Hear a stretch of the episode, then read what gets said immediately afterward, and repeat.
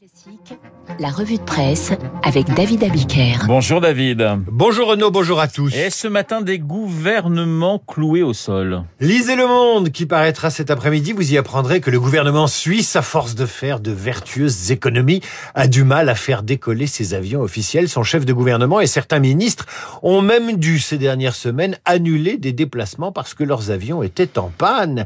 Mais le gouvernement suisse a une excuse, il fait des économies sur sa flotte.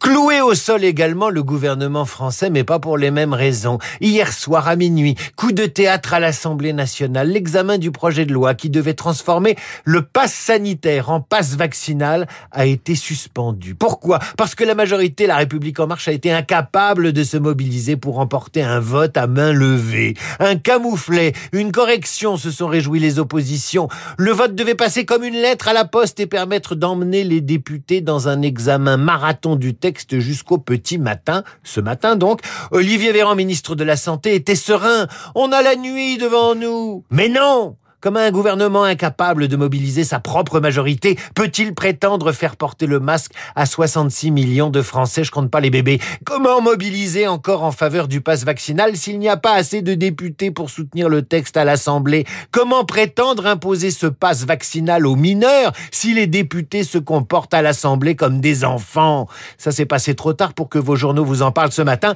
Ils vous en parleront peut-être demain. Et crise de nerfs à la une de Libération, David. Tout le monde est un peu sur les nerfs ce matin, titre Libération. Ce constat concerne surtout la rentrée scolaire pour le quotidien euh, qu'il a scruté de Bordeaux à, Mérignac. Mais ce titre convient parfaitement à l'ambiance dans les journaux ce matin et à l'ambiance dans les hôpitaux. L'hôpital va-t-il craquer? C'est la une de la dépêche du midi. Idem en une de Ouest France, des hôpitaux déjà au bord de la saturation. Pour la Provence, on est dans le dur. C'est tendu également sur les marchés financiers. À la une des échos, les dix menaces qui planent sur les marchés mondiaux. Parmi ces dix menaces, l'inflation, l'envolée des taux d'intérêt, la crise énergétique, le ralentissement de la croissance chinoise, la pénurie de matières premières. De quoi mettre sur les nerfs les traders du monde entier. La touche d'optimisme, heureusement, nous vient ce matin du Parisien aujourd'hui en France. Eh oui, Omicron, c'est raison d'être optimiste, titre euh, le quotidien. Alors que dans son édito, Ève Roger célèbre le printemps des pharmaciens, il a fallu deux ans pour s'apercevoir qu'il pouvait tester, vacciner, être une courroie de transmission essentielle dans la formation sur le Covid.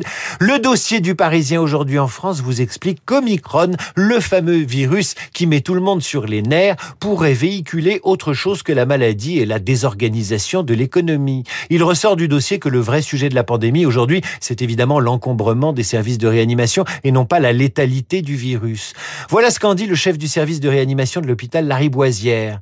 Pas mal de données, dit-il, laissent penser que le variant Omicron est moins virulent. Pas mal d'études montrent qu'il a plus d'affinité avec les qu'avec les poumons. Les études in vivo, in vivo montrent que les souris ont moins de problèmes qu'avec les variants précédents. Les souris de laboratoire, bien entendu. Enfin, les données sud-africaines et anglaises montrent qu'Omicron envoie trois fois moins les gens en réanimation que ses prédécesseurs et que lorsqu'il y a hospitalisation, elle est moins grave. Professeur d'immunologie au CHU de Rennes, Michel Cognier traduit également l'optimisme manifesté il y a deux jours dans le journal du dimanche par Olivier Véran. On est peut-être proche du moment où le coronavirus adopté par l'humanité rejoindra les autres coronavirus du rhume.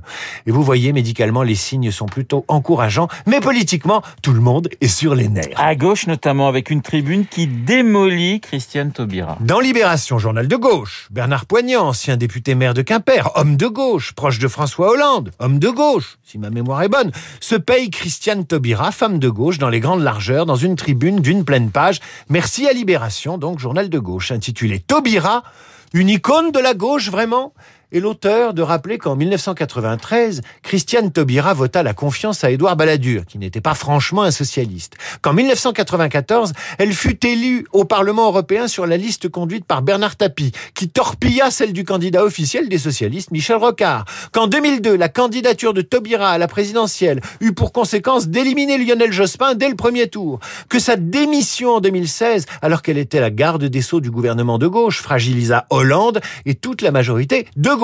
Enfin, en septembre, Taubira a refusé d'inciter les Guyanais à la vaccination, alors que la plupart des partis à gauche se prononçaient en sa faveur de la vaccination. Jusqu'à changer d'avis le 18 décembre dernier. L'Élysée conclut, poignant vaut bien quelques piqûres. Cette tribune aurait fait les délices du Figaro, mais la sortir dans un journal de gauche, censé soutenir un peu Madame Taubira, femme de gauche, c'est évidemment planter une banderie dans le dos de la candidate. Comme disait Voltaire, gardez-moi de mes amis, quant à mes ennemis, je m'en charge. Bruno Le Maire est partout dans les journaux ce matin, David. Hein. S'il y en a un qui est pas sur les nerfs, c'est Bruno Le Maire. Dans le Parisien, Bruno Le Maire vole à nouveau au secours des entreprises en difficulté. Dans le Figaro, le ministre de l'économie donne un long entretien et promet que la déferlante Omicron ne devrait pas avoir d'impact massif sur notre économie. Plus que ça, le maire défend la politique du gouvernement depuis cinq ans, c'est normal. Il évoque tous les secteurs d'intervention gouvernementaux, y compris l'éducation. Il a cette phrase en réponse aux attaques de la droite contre le président euh, après la polémique du drapeau européen. Non seulement le président aime l'histoire de France, mais il l'a fait je répète, hein. non seulement le président aime l'histoire de France, mais il l'a fait, c'est du Le Maire dans le texte et dans le Figaro. Le Maire a des accents lyriques quand il dit tous ceux qui ressassent le refrain du déclin en sont les premiers promoteurs. Avec le président, nous préférons agir, nous refusons de subir des propos dignes d'un futur Premier ministre. Bruno Le Maire est partout ce matin, y compris sur les réseaux sociaux, à commencer par les siens. Il faut voir son compte Instagram le 18 décembre dernier à New York avec Robert De Niro. Il prenait le café en vacances dans sud-ouest, ensuite savourant un café en blouson noir sur la, terrasse d'un café, ou encore perdant au ping-pong contre son fiston. Bruno Le Maire est partout, y compris dans la littérature, nous rappelait le point il y a quelques jours. Bruno Le Maire a souvent été décrit comme trop sage, trop bourgeois, écrit le point, trop fade. Il n'imprimait pas. Le ministre de l'économie, poursuit le point, apparaît aujourd'hui dans trois œuvres littéraires en cinq mois, sous différents visages. Une incarnation de l'état défaillant et froid, dans Ceux qui trop supportent, d'Arnaud Bertina, une parole libre et critique avec l'exercice du pouvoir dans Tant qu'on est tous les deux de Gaël Tchakaloff, un politique humain et complexe dans le prochain livre de Michel Houellebecq qui sort jeudi. Bruno Le Maire est probablement l'homme le plus heureux du pays. Et il a une, plutôt une belle plume, hein, Bruno Le Maire, dans les, dans les écrits euh, qu'il a déjà publiés, euh, mon cher David. J'en avais lu un, ouais. C'est ah, vrai. C'est pas mal, hein C'est vrai. Merci David, on vous retrouve demain pour une prochaine revue de presse. Vous êtes en pleine forme et ça me fait particulièrement plaisir. Eugénie Bastier est déjà dans notre studio dans un instant. Esprit libre avec